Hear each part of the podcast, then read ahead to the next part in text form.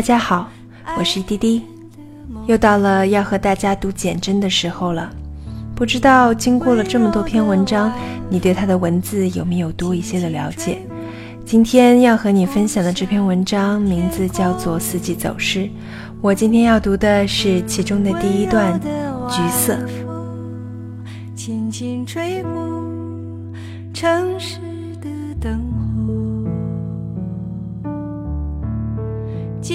的晚风，你去哪里？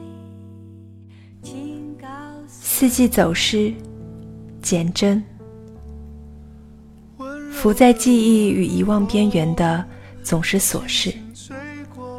人趴在时间的背上往前赶路，也不知是一路颠颠荡荡把人晃傻了，还是尝过的故事翻来覆去就那么几味把人弄腻。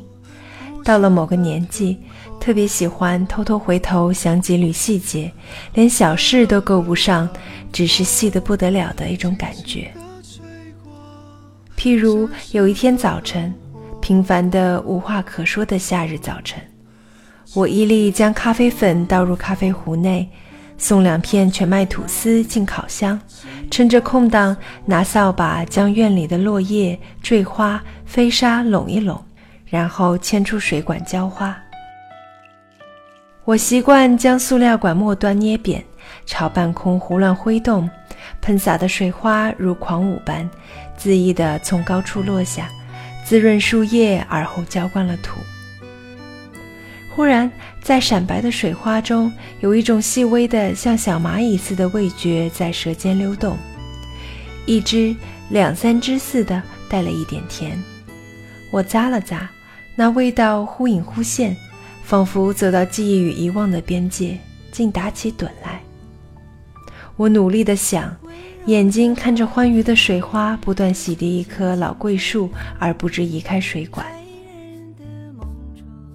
从厨房弥漫出的咖啡香，像个热心路人，帮我觉住那味道，带了一点甜，然后也染了一点酸，然后应该有滂沱的绿在天地间飞舞，点点霞色，安静地泊靠在杳无人烟的高山上。我因此忆起十三岁那年与三个国中好友到山上另一个同学家采访的往事。那是个晚秋与初冬汇合的季节，我们穿着制服，长袖白衬衫，黑色百褶裙，沿狭窄的山路一路转弯，遇到陡峭处还需压着膝头弓背而上。应该是唱着歌的，那年代的女孩说完吱吱喳喳的知心话，就会一起唱歌，齐唱或三部合唱，也许是门前一道流水，两岸夹着垂柳。也可能是柔情曲折的，让我来将你摘下。一路喘，一路唱，以少女纯净的声音。日头像一只倦鸟，静静穿过杂木树林，向西移动。黄昏薄薄的落着，偶有几片阔叶倏地闪亮，光像一群小贼四处跳跃。我们看见他家的屋了，一起喊。他的名字顿然荣华富贵起来，盈满山谷。几间土角簇挨着山壁，屋旁三两行瘦高的槟榔树。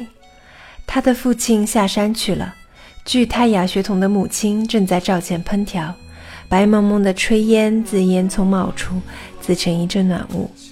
他对我们的造访感到意外，因此欣喜之余还鼓动了从未见过的热情。一扫在学校里沉默、腼腆，甚至偏好孤独的形象。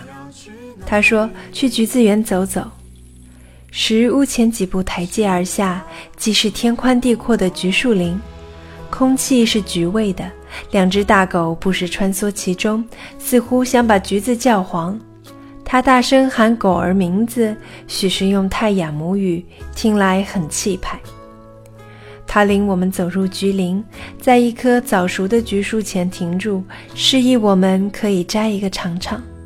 我们三人虽赞赏橘子的壮与色泽艳美，但谁也不曾伸出手，反而秉持那年代少女特有的谦让与矜持，不约而同转步离开那棵华丽的橘树。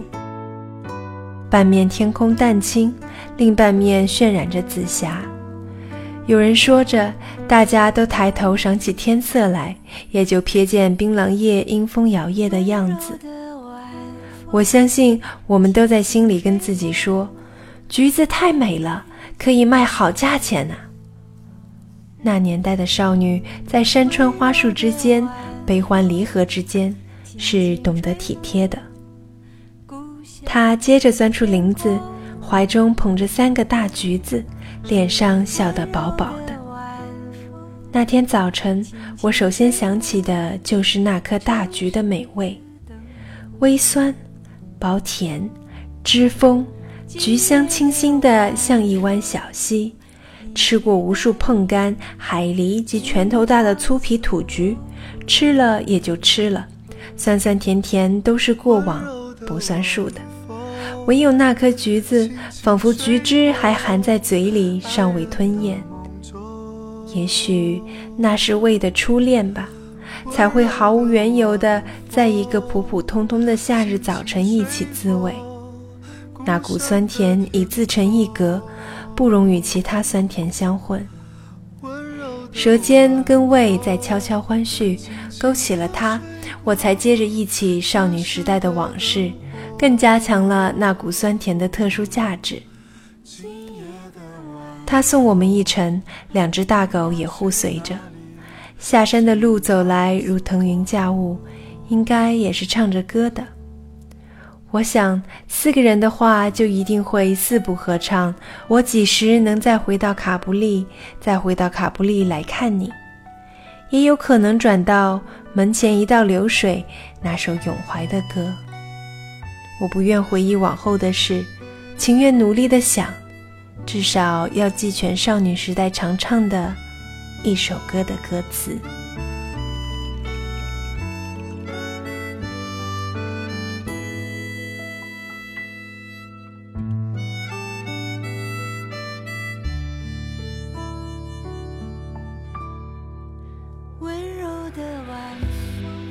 好了，今天的文章就为你读到这里，希望你会喜欢。